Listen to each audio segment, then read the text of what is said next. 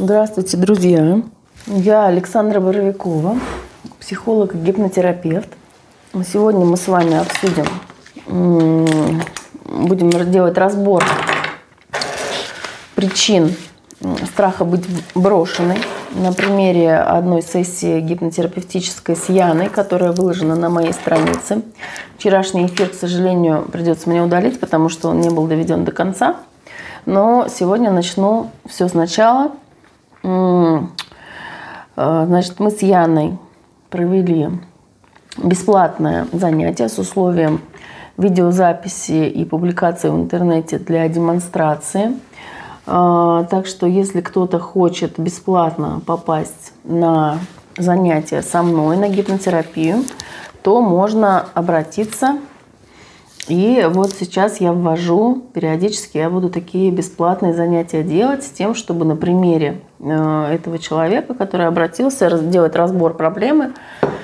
Проблемы буду выбирать наиболее актуальные. Да, страх быть брошенной – это распространенная э, проблема, с которой обращаются женщины, конечно же. Женщины больше интересуются эмоциональным своим состоянием, мужчины больше интересуются социальным. То есть там, деньги, статус, работа и так далее. Женщины это, конечно, больше про чувства и про 7, 8, 1, 2, отношения.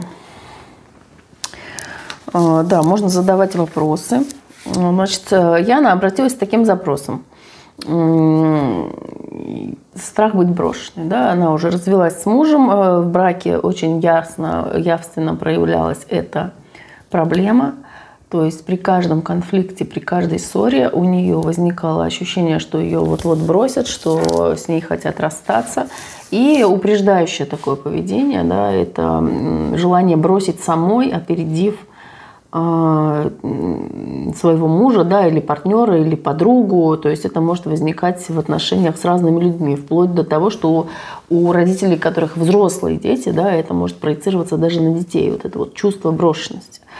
И, конечно, гипнотическая регрессия как нельзя лучше подходит для решения этой задачи. Почему? Потому что, э, конечно же, это идет из детства. И если мы у такого человека спросим, э, когда он впервые испытал этого, это чувство, э, ну, то есть мы в ходе гипнотической регрессии делаем что? Я спрашиваю, где в теле это чувство, да? Человек что-то называет или в груди, или в горле, или в животе, или в голове, или где-нибудь еще. Ну, вот это самые такие популярные локации. Между лопаток еще популярная локация. Э, или у него тянущее чувство, или режущее, или пронзает какая-то там металлическая спица, пронзает грудь там, или что-нибудь такое, какое-то ощущение. В данном случае у Яны было чувство страха, которое испытывала она как жар э, в области лба и головы.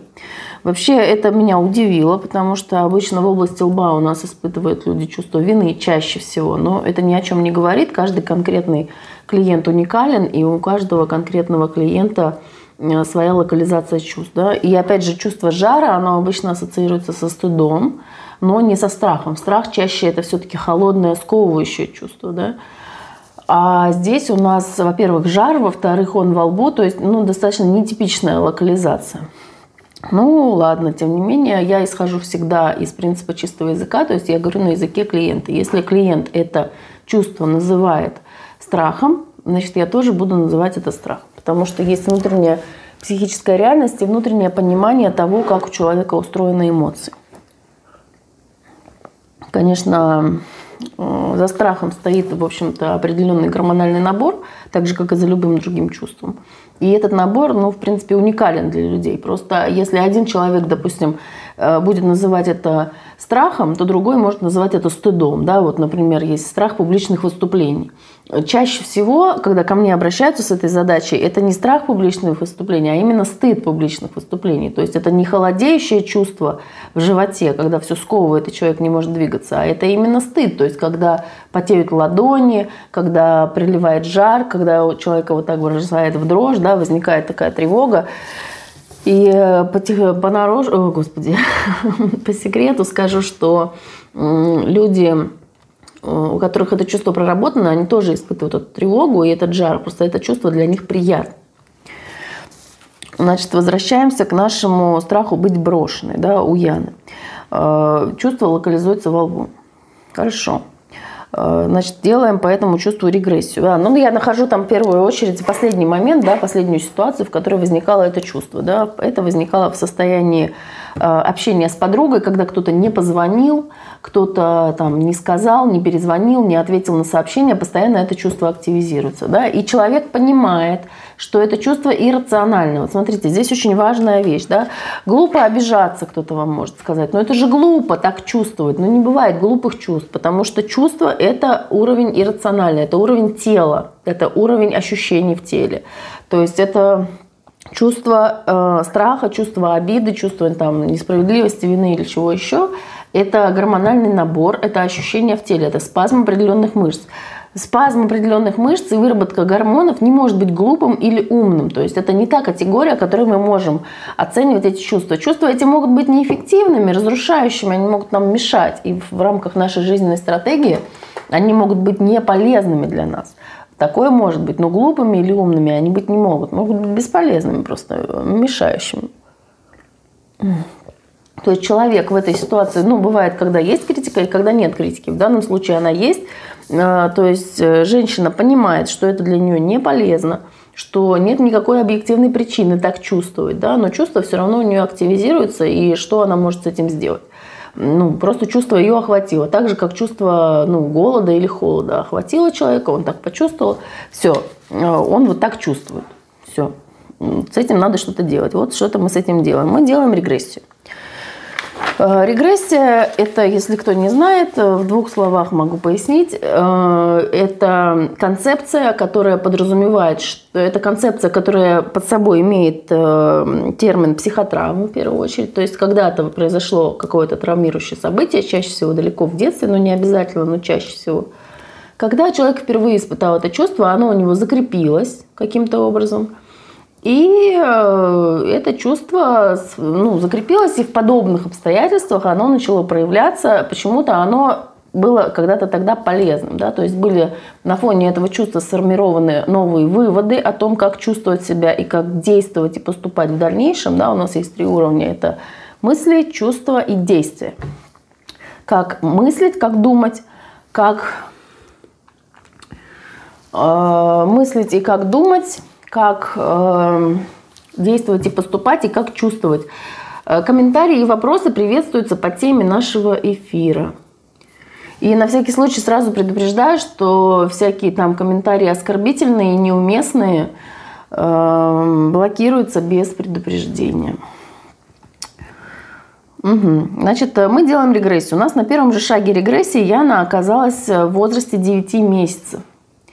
9 месяцев, когда она вместе с папой и мамой, да, э, находится у себя в детской кроватке, она плачет, надрывается, у нее температура, и нам сразу же становится понятно, откуда возникает вот это чувство во лбу и почему оно сцепилось со страхом. На следующих шагах регрессии это нам еще понятнее станет. Но здесь уже потихоньку начинает для меня проясняться, почему такая странная локализация. Э, болеет ребенок, и мама не может к ней подойти, она хочет на ручки. Вот, кстати, здесь очень важный момент для всех родителей и для тех, кто собирается только иметь детей. Ну, для тех, кто уже, у кого дети уже взрослые, э, может быть, это можно будет информацию применить к своим внукам, да. А у ребенка есть потребность быть взятым на ручки, быть прижатым к телу взрослого. И эта потребность точно такая же, как э, есть, пить и ходить в туалет. Да? То есть это есть совершенно четкое ощущение, которое люди в регрессии постоянно проговаривают. То есть они оказываются в детском своем воспоминании, где они совершенно явственно чувствуют, что им надо быть взятыми на ручки, потому что в этом состоянии им станет лучше, а без этого им плохо. И значит мы попадаем в ситуацию, когда ребенок находится у себя в кроватке, кричит, потому что ему плохо, у него жар – и э, хочется, чтобы пожалели, э, появляется надрыв. Да? Когда у нас появляется слово «надрыв», то это нам дает сразу же основание заподозрить там какое-то ну, нарушение целостности. Да? Это, конечно, говорит об уровне этих нарушений, об уровне э, вот, травматизации такой высокой.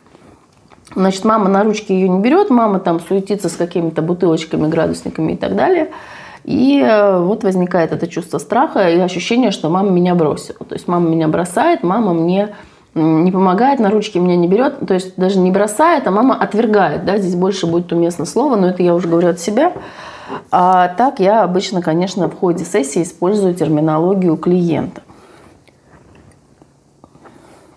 Дальше после этого, ну, я спрашиваю, испытывает, ощущается ли это чувство как новое или как знакомое? То есть было ли оно уже до этого, чтобы понять, находимся ли мы в самом первом эпизоде? Потому что, несмотря на то, что эпизод довольно ранний, 9 месяцев, все равно он может быть уже не первым, потому что страх – это такое первородное чувство, которое свойственно любому человеку или животному.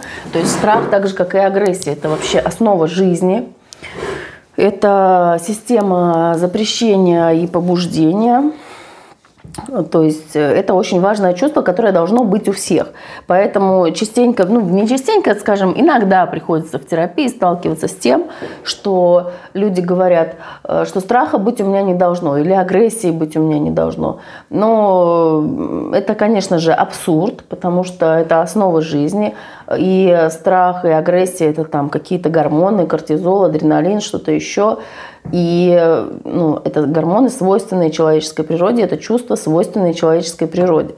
И агрессия нужна, и страх нужен, и обида нужна, и чувство вины нужно. То есть мы не можем стремиться к тому, э, чтобы этих чувств не было, да, это будет ошибкой. Э, для нас э, достаточно гармонично стремиться к другому, к тому, чтобы эти чувства... Так, сейчас я чуть-чуть пониже вот так сделаю. Ой, вот так вот.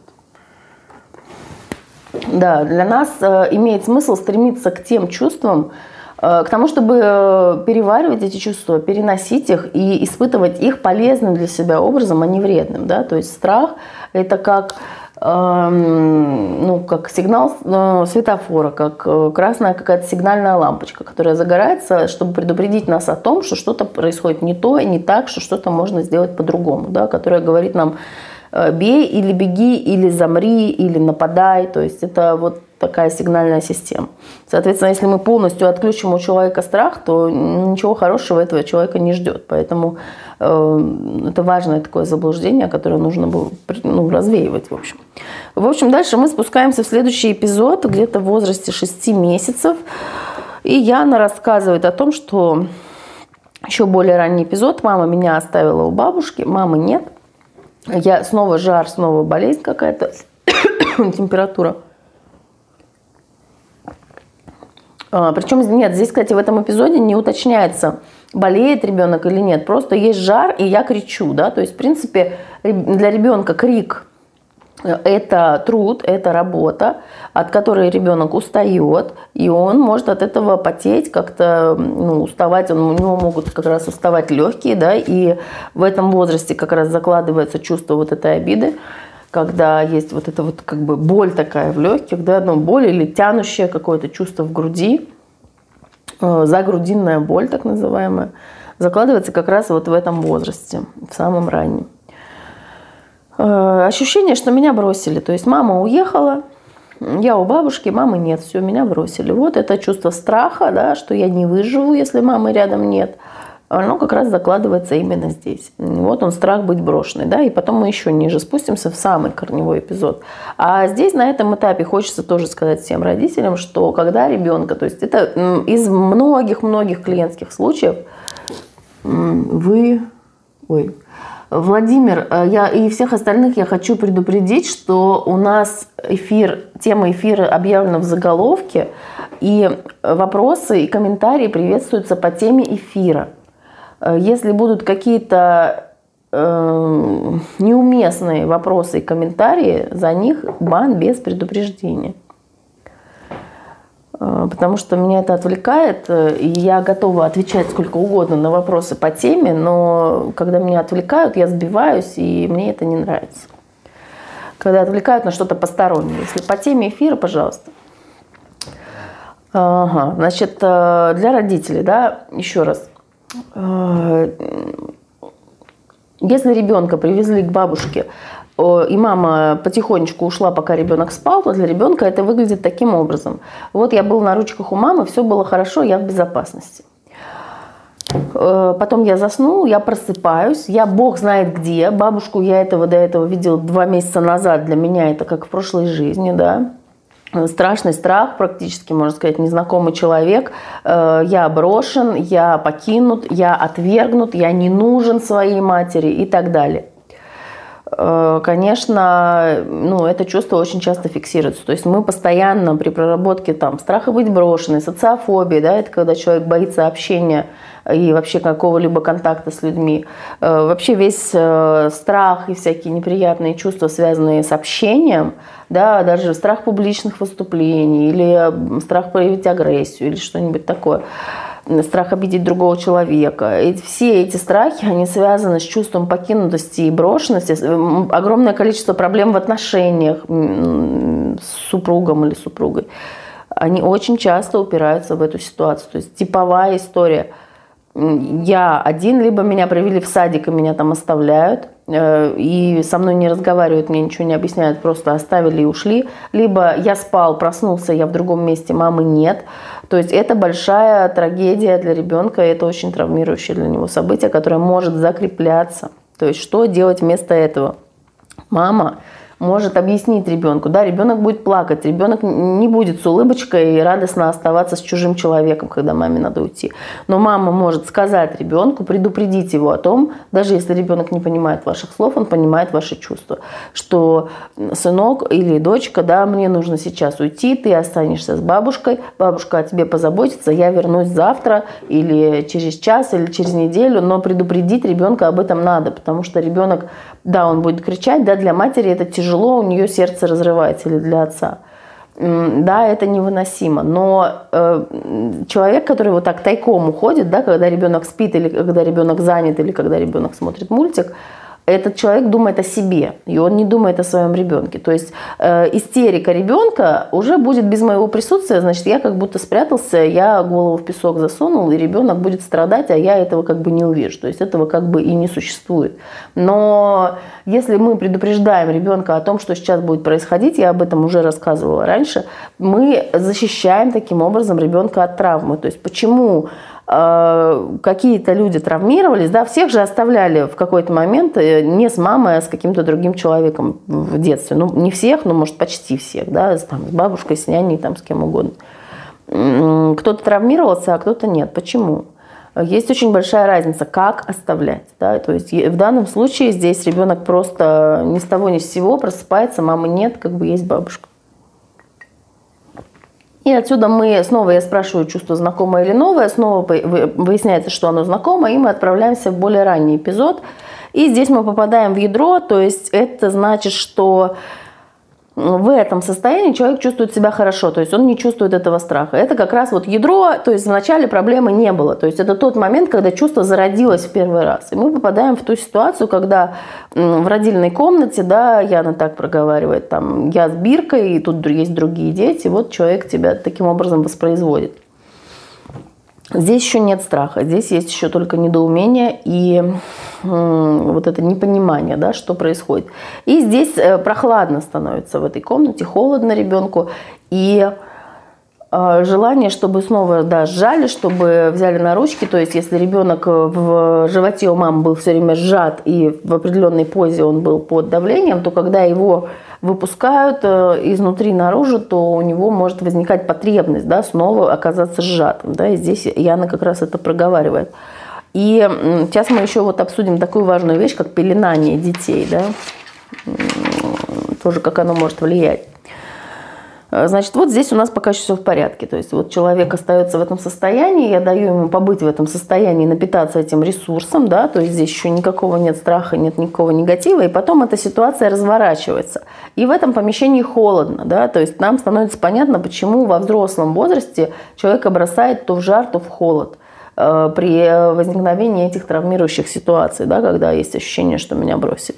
Значит, вот мы эту ситуацию разворачиваем, побыли в ядре, там зарядились этим ресурсом, то есть мы сохраняем это чувство безопасности и что со мной все в порядке, сохраняем его для того, чтобы потом всегда можно было к этому чувству вернуться. И здесь уже как раз начинается терапевтический процесс, когда мы, то есть если человек попал в это состояние, где у него все хорошо, а только что у него было все плохо, то мозг начинает вырабатывать совершенно другие э, гормоны, нейромедиаторы, да, начинается совершенно другой процесс. И эти новые, э, ну, очень упрощенно говорю, э, вот это новое состояние, новые вот эти вот вещества, которые вырабатывает мозг, они начинают как бы промывать всю эту систему и освобождать ее от негативных чувств. Говорю очень образно и очень упрощенно, да, чтобы всем было приблизительно понятно, о чем идет речь. Значит, э, в самом раннем воспоминании у нас э, происходит следующее. Э, мама, я родилась, я была сейчас ну, как бы внутри мамы, а сейчас я одна, и я брошена, я покинута, то есть тут даже нет большого, э, бывает в таких ситуациях обида на мать, да, или ненависть к матери. Здесь даже нет этого, то есть матери нет как объекта еще пока. И э, получается у нас фиксируется такое ощущение несправедливости, брошенности и покинутости просто вовне. Да? То есть материнский объект не присутствует, э, потому что ребенка забрали сразу, да, и ребенок там лежит, его что-то делают, взвешивают, прививают или что-то еще. То есть ребенка матери не давали в то время, как мы все знаем. И э, вот ребенок испытывает все эти чувства, и там вот именно это и есть самый корневой эпизод, где эти чувства у человека зафиксировались. И э, во взрослом возрасте у человека проявляется это ощущение как то жар, то холод, да, то есть человек уже здоров, но у него воспроизводится ощущение вот этого холода, который был там в, этом, в детском зале, да, где лежат новорожденные дети. И дальше там уже в возрасте 6-9 месяцев к этому ощущению холода прибавляется ощущение еще и жара то есть э, э, который был связан с заболеванием, с той температурой, которая была уже в следующих эпизодах. И здесь Яна у нас принимает решение о том, что не надо терпеть, что надо... Э, ой, прошу прощения. В самом начале она говорит о том, что, крич, что не надо кричать, надо терпеть, надо ждать.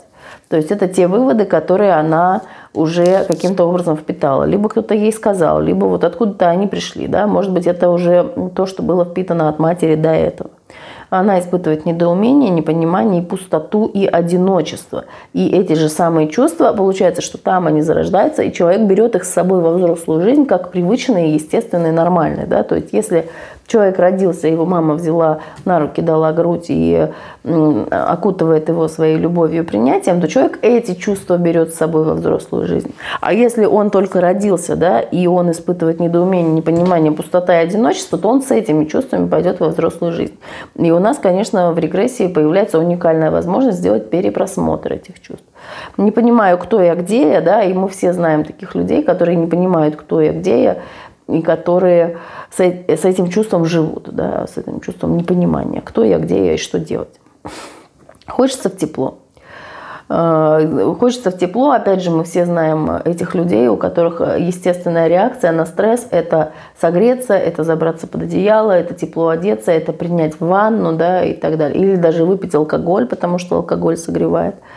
То есть вот это ощущение идет все оттуда. То есть это те эпизоды, в которых мы учимся, научаемся чувствовать себя таким образом. И это и есть э, жизненная стратегия, это и есть эмоциональная стратегия. То есть, э, когда мы учимся чувствовать себя тем или иным образом. И э, на уровне организма организм запоминает, что в этой ситуации нужно выработать вот такие гормоны, чтобы человек так, так себя почувствовал. Хорошо, дальше мы смотрим самая, вот, самая ключевая часть – это для чего мы все это делали, всю эту регрессию, для чего мы все это распутывали. Для того, чтобы сделать корректировку жизненной стратегии. Корректировка жизненной стратегии. Если раньше я не хотелось, да, продолжаем те решения, которые она приняла – то есть она терпела, терпела, не дотерпелась, результата это не принесло, поэтому она принимает новое решение, она начинает кричать. Да? Дальше мы попадаем там, в следующую часть этого эпизода, там, где ребенка запеленали, ребенок не может двигаться. Да? И ребенка есть потребность эм, дергать ручками и ножками – возможности этой нет. Э, и здесь Яна очень явственно проговаривает, да, если кто-то будет смотреть запись этого занятия, то она в этом воспоминании очень ярко проговаривает и четко, что это компенсация своего чувства одиночества, недоумения и пустоты, и потом уже страх появляется у нее именно из-за того, что нет возможности дергать ручками и ножками, потому что эти движения, они позволяют компенсировать вот эту тревогу и вот эти неприятные чувства. И когда ребенок, то есть чисто телесно, да, то есть возникло там часто ощущение тревоги, допустим, между лопатками. Возникло ощущение между лопатками. На уровне младенца оно еще слабенькое, да, это на уровне взрослого уже, когда у него там ГТР уже развился, оно там огромное чувство, которое занимает все эмоциональное пространство этого человека, огромное чувство, которое э, там все просто поглощает. А у ребенка оно еще такое достаточно небольшое. Э, возникло там между лопатками, раз там ручками подвигал, подергал, скомпенсировал это движение. И э, все нормально стало.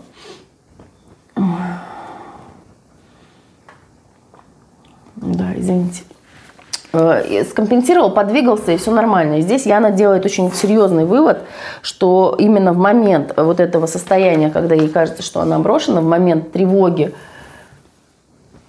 в момент неприятного ощущения нужно двигаться именно в этот момент. Там дальше она принимает решение э, вместо этого, что она может сделать, да, какое действие, чтобы себе помочь, чтобы себя скомпенсировать. То есть она может двигаться именно в моменте, либо под музыку, либо ритмично, либо просто ходить, либо делать какую-то работу по дому, там мыть пол или посуду или что-то еще. То есть э, именно движение тела оно либо ну, для мужчин там подходит 10 раз отжаться или подтянуться или что-то такое. Дальше есть даже упражнения вибрационные для сброса тревоги. Это когда, ну, я показываю, да, бывают такие упражнения, сейчас показывать не буду, но человек становится, да, и он просто вот, вот так вот спонтанно двигает руками, топает ногами, болтает вот так вот головой, там во все стороны вот так вот движется.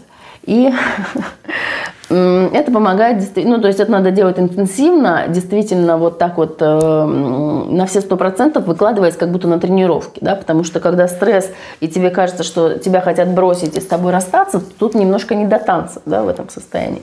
А вот такое вот упражнение, оно очень здорово позволяет сбросить тревогу. И действует вообще как таблетка фенибута по некоторым отзывам тех клиентов, которые проходили медикаментозное лечение. А, так, что у нас там еще было? А, то, что запеленали, да, и ребенок не может двигаться. Поэтому вот считается, что вроде как пеленание помогает ребенку, что вроде как э, э, когда пеленают ребенка, он вроде бы как чувствует себя как в утробе матери, но это помогает ребенку действительно спокойно спать. Но здесь мы видим, что сначала страха нет, а есть только недоумение, непонимание пустота, и хочется двигаться человеку. Когда он понимает, что двигаться у него возможности нет, что она хочет пошевелить и не может, то здесь уже тогда формируется страх. И на фоне этого страха формируется еще одна очень интересная вещь. Это навязчивый сон, навязчивое сновидение. Яна говорит о том, что у нее это навязчивое сновидение возникает раз в полгода, но на самом деле я могу сказать, что, скорее всего, это возникает гораздо чаще, это может возникать и каждую ночь, просто в сознании, в воспоминании оно остается только раз в полгода. А на самом деле, когда люди там начинают заниматься сновидениями, никому, кстати, не рекомендую это делать, потому что могут быть последствия очень опасные, нарушение сна и сознания вообще там не очень хорошо. Но опыт такой есть, людей, которые это исследовали, и они говорили о том, что оказывает этот сон, который у меня повторяется с детства, оказывается, он у меня каждую ночь у меня он повторяется. Просто он повторяется в такой период времени, когда я обычно очень крепко сплю и не вспоминаю об этом уже на утро, да, потому что сменяется другими фазами сна и так далее. Вот, значит, этот сон, что я бегу и что я хочу бежать, мне страшно, я хочу бежать, и я не могу. Я шевелю руками и ногами, и они у меня не двигаются. Я делаю усилия, а у меня почему-то не шевелятся руки и ноги. И это очень страшно, этот сон навязчивый. Навязчивый – это значит, что он повторяется часто, и он не находит своего разрешения. Да? И как раз гипноз дает нам такую возможность найти разрешение для этого сна. Есть отдельный такой вид работы – это проработка навязчивых сновидений. Но здесь у нас такой задачи не стояло, но мы это просто заодно сделали, поскольку у нас сеанс э, длительный, он 2-3 часа занимает, в данном случае это было 2 часа 40 минут, то, конечно же, раз уж мы туда спустились, в это подземелье, то я считаю нужным э, проработать эту часть, если уже она обнажилась.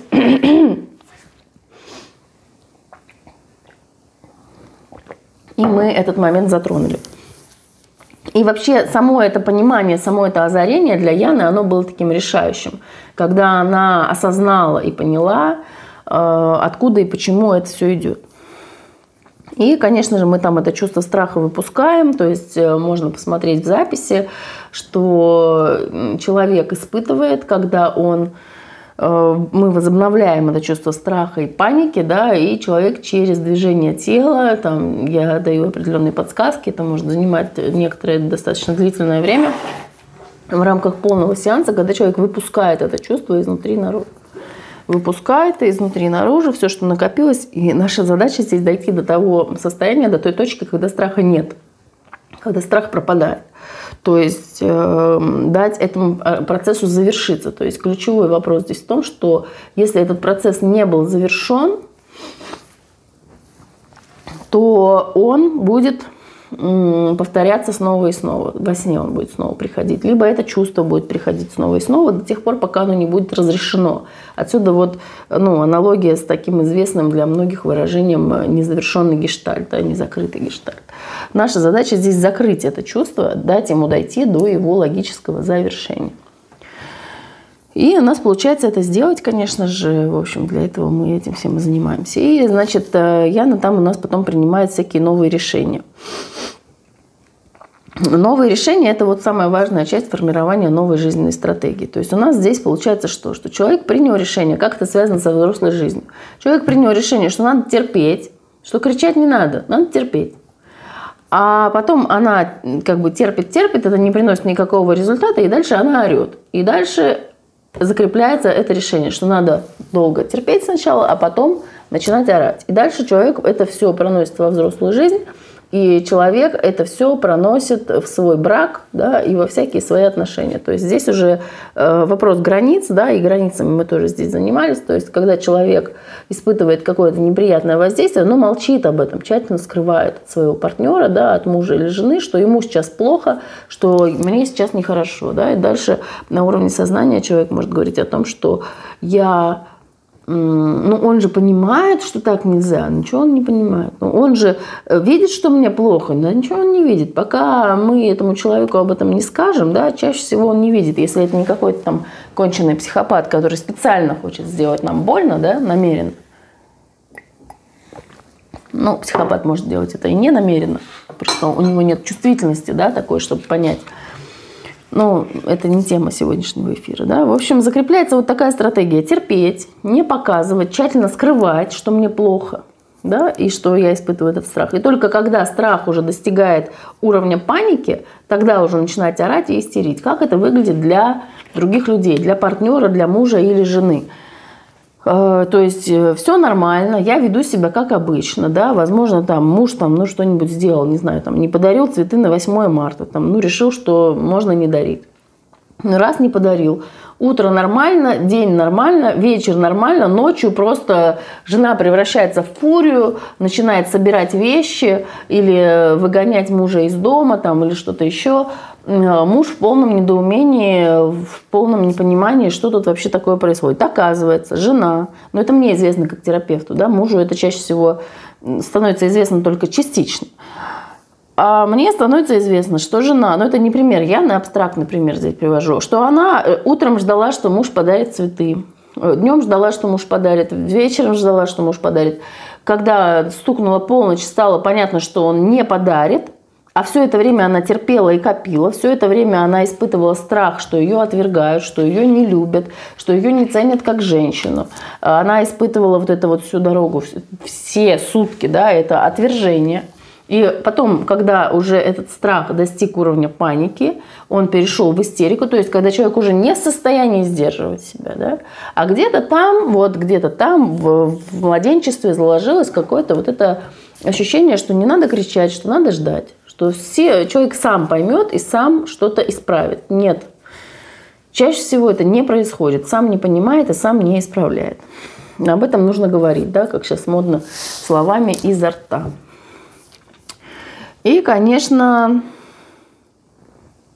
вот это решение мы должны сделать перепросмотр этого эпизода, выпустить это чувство и принять новое решение.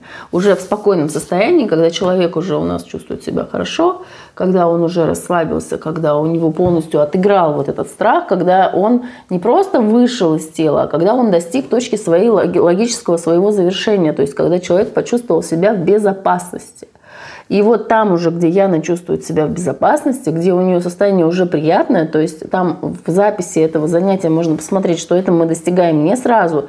Там 3-4 захода нужно было сделать, чтобы все остатки этого чувства вычистить. Да? То есть оно глубинное, оно заложено там через несколько эпизодов когда она уже чувствует себя нормально, тогда она может принять новое решение, которое уже закрепится с новым состоянием, соединяется. Да? То есть мы используем там определенные механизмы, связки Э, этого состояния психики с этим новым решением.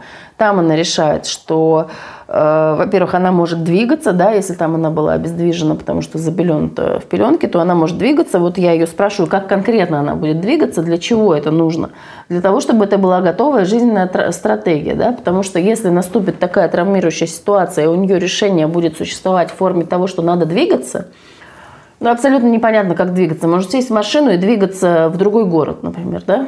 Или там билет на самолет купить. То есть это не то. Это не очень сильно отличается от того, что было до этого, да, убежать. У нее была стратегия убегать, либо нападать и прогонять. Э, значит, э, мы можем компенсировать эту стратегию просто через движение. Я ее спрашиваю конкретно, как ты будешь двигаться да, в этой ситуации, чтобы себе помочь, чтобы этот инстинкт, инстинктивное это действие выпустить. И вот она принимает решение, что она может не только ходить в спортзал, потому что она уже это делает, то есть потребность есть в этом движении физической нагрузки у таких людей, а что она может двигаться прямо на месте, она может двигаться у себя в помещении, там, ну, особо не потанцуешь, да, уже об этом говорили, да, можно там помыть пол, помыть посуду и так далее. То есть у нее есть э, набор действий конкретных, которые она может совершить в этой ситуации для того, чтобы скомпенсировать свои чувства, для того, чтобы прийти в другое состояние в моменте. Это и есть корректировка жизненной стратегии. То есть жизненная стратегия, она состоит из вот таких вот маленьких отрезочков. Да? Я себе это представляю как корни дерева. Да? А, вот, то есть вот в этой ситуации вот так, и вот в этой вот так, как некое такое программирование, очень детальное и очень сильно связанное не только с текстовым вот этим наполнением на уровне мыслей, на уровне решений, на уровне того, что можно назвать и сформулировать. А больше, конечно, основное это чувство, да, то, что те чувства, которые связаны с общим состоянием человека, как чувствовать себя в этой ситуации. И дальше мы принимаем новые решения да, двигательно активность проявлять двигательную, и вместо того, чтобы орать и показывать, что мне плохо, э, сначала сбросить вот это состояние напряжения и говорить уже только в спокойном состоянии. Опять же, казалось бы, все это знают, что на эмоциях говорить нельзя, что нельзя говорить, когда ты разозлен, что нельзя говорить, когда ты там напуган, когда ты хочешь убегать или нападать что конструктивный разговор ведется только в спокойном состоянии. Но в супружеской жизни мы видим, что этого не происходит. И вообще в семейной жизни, да, в общении детей с родителями, как родителей с маленькими детьми, так и взрослых детей с пожилыми родителями. Не происходит этого. Происходит общение всегда вот в конфликте. Редко происходит конструктив. Ну, точнее, наверное, эти люди существуют, но в мое поле зрения, как э, гипнотерапевта, они не попадают. Э, те, у кого все хорошо, соответственно, ко мне не приходят. Вот. И здесь у нее, ей удается принять это решение, что сначала надо сбросить аффект, вот это чувство страха и э, убегания, брошенности, а потом уже разговаривать. И если просто так мы можем принять это решение, оно не сработает, то здесь, когда это решение принимается на уровне, э, так сказать, на машинном уровне, да, на уровне физиологического да, состояния, что для ребенка это будет сначала подрыгать ножками и ручками, и если это не помогло, то тогда уже закричать, призывая на помощь. Да? Вместо того, что раньше ребенок молчал и не шевелился, а потом вдруг как заорет. Да? А, то есть, когда мы на уровне младенца это переписываем решение, то дальше мы потом с ним будем прорастать, делать прогрессию, прорастать через все последующие ситуации, когда ребенок уже может чувствовать себя хорошо. А, там, так, какие решения у нас еще были? Если есть у кого-то вопросы, можно их задать сейчас или потом после эфира в комментариях. И вообще ставьте, пожалуйста, лайки, потому что лайки нужны в нашем мире, без лайков никуда. Так, а, что мы тут еще принимаем? Да, там еще ребенок принимает о себе такой вывод, бессознательное такое решение, что я плохая, что я истеричка. Да? То есть там и тогда откуда берутся истерички, да, вообще? Люди, э, там, которые плохие, которые чувствуют себя плохими, да, откуда берутся эти ощущения, или там, что я не нужен, я брошен и так далее, выводы, да, убеждения такие. В той ситуации это убеждение абсолютно не соответствует действительности, да, новорожденный ребенок, мы не можем про него сказать, истеричка это или не истеричка, да, то есть э, и плохой ребенок или хороший, но новорожденный не бывает хорошим или плохим, да, он еще не успели еще сформироваться эти категории. Но вывод этот уже есть, потому что есть какое-то окружение, есть в этой ситуации какие-то медсестры, которые на этих детей как-то говорят. И эта речь, она реально записывается, и она воспроизводится, люди потом называют, там, что сказал врач, когда я только родилась. Там, да? У меня была, допустим, клиентка, которая э, считала, что она очень волосатая, Хотя с виду она была абсолютно нормальна. Там, ну, может быть, чуть более густые брови, чем обычно, но не более того. И потом, когда мы начали разбирать, выяснилось, что когда она рождалась, то этот врач, который принимал ребенка, да, или кто-то из медсестер, там, они сказали, что ой, какая волосатая, да, что, видимо, у некоторых людей там, э, у некоторых младенцев э, более контрастные вот эти вот э, волоски на теле, да, и вот это запечаталось, и женщина всю жизнь считает себя волосатой, вплоть до там, 30 лет или сколько там ей было, когда она ко мне пришла. Э, хотя на это нет ни малейших оснований, но она чувствует себя так, да, потому что это Понятно, что новорожденный младенец еще не, не отличает, что такое волосатый, что такое не волосатый, или что такое истеричка, или плохая, или любое другое негативное самоопределение. Э, новорожденный младенец этого не знает и знать не может. Но это откладывается где-то, куда-то это записывается и хранится там до того момента, когда сформируется осознание и понимание, что это такое. И когда э, сознание до этого дорастает, до понимания этих терминов, тогда уже это преобразуется в некое чувство, в некое бессознательное ощущение, что я плохой, да, или я волосатый, или я истеричка, или что-нибудь еще вот фиксируется примерно таким образом. И здесь у нас есть возможность сделать перепросмотр, да, потому что на уровне той ситуации э, можно совершенно уверенно говорить о том, что я нормальная, со мной все в порядке, моя реакция естественная и так далее. То есть, и когда у нас есть внутреннее вот это самоощущение, то, э, то есть есть же действительно люди, которых мы называем истеричка в действительности, да, или которых мы называем плохими, или которых мы называем волосатыми. Но смысл состоит в том, что если человек чувствует себя нормальным и чувствует, что с ним все в порядке, то у него э, сразу очень сильно спадает это желание проявлять себя таким образом, да? проявлять себя как плохой, или проявлять себя как истеричка, или как-нибудь еще. Да? И вот как раз э, для этого мы и делаем регрессию, чтобы иметь возможность там перепринять эти решения и скорректировать жизненную стратегию, сделать новые выводы и решения. Дальше мы там принимаем решение, что мир безопасен. Э, да. И тут еще мы поработали, конечно, с границами. Ну, кратко, вообще, конечно, хорошо бы с этим еще позаниматься. Но мы поработали с границами э, в той части, что не надо э, кричать, а надо терпеть. Да? Это страшно деструктивная вещь, она разрушает любые отношения и ну, разрушает человека изнутри. Да? Когда я скрываю, получается, от близкого или вообще от окружающих то, что мне плохо сейчас в данный момент, то, что я страдаю и я терплю, человек не в курсе об этом, что я терплю. А потом в какой-то момент, когда я больше не в состоянии терпеть, я взрываюсь. Да? Это очень, конечно, травматично. Здесь мы, э, ну, кратко, поскольку все-таки для, для такой уверенной расстановки этих границ нужна немножко другая работа, ну, поэтому я и работаю модулем, да, чтобы в ходе модуля успеть э, все это проработать. То есть я вижу объем работы, что вот здесь вот это, здесь вот это. И на этом сеансе, на этом занятии мы прорабатываем то, что наиболее актуально. В данном случае это чувство страха. А вот вопрос границ, он уже, конечно, нужно расставлять границы тогда, когда уже страха все-таки, аффекта этого явного такого нет. Но немножко мы здесь затронули, то есть э, сообщать сразу все-таки я приняла это решение, да, что э, сообщать сразу о том, что мне плохо, о том, что я страдаю, и предпринимать какое-то конструктивное действие. Вообще я бы, конечно, на полной терапии границ здесь уточнила, какое конкретно действие, но здесь уже я этого делать не стала, потому что, во-первых, это уже был третий час, и уже была определенная усталость, и определенный был накоплен такой массив изменений, который тоже не нужно было перегружать, потому что это может быть тоже для психики тяжеловато. Потому что это все-таки серьезные изменения, как хирургическая операция. Вот. И там еще Яна интересно такое проговорила, что теперь можно по сторонам смотреть. Да? Когда она была зациклена полностью на себе, такая, ну, такая позиция абсолютно понятная. Да? Если я чувствую себя плохо, я страдаю, я мучаюсь, то, конечно, я зациклена на себе и на своих чувствах.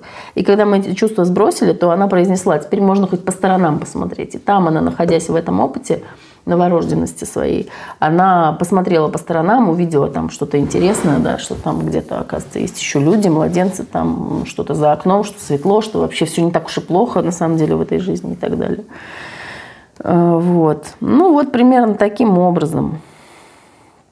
И вот еще очень хороший вывод, который она произнесла э, в итоге, что есть обстоятельства, когда люди не могут со мной контактировать, да, что мы посмотрели там, что там с мамой, где мама вообще находится, маму простили, и саму себя маленькую простили. Э, то есть, ну, мама там чем-то занята, у нее какие-то послеродовые, актуальные, объективные есть причины быть сейчас где-то там, где она находится, да, и, ну, происходит некое принятие и прощение мамы за то, что вот я испытывала эти чувства. Вот примерно таким образом проходит у нас вот это вот занятие. Ну вот, мне кажется, что я достаточно полно осветила, может, даже надо было э, покороче, да, может быть, избыточно для специалистов будет понятно, а для широкого круга зрителей, может быть, не все даже было понятно. Но если что-то интересно, пожалуйста, задавайте вопросы. На этом остановимся.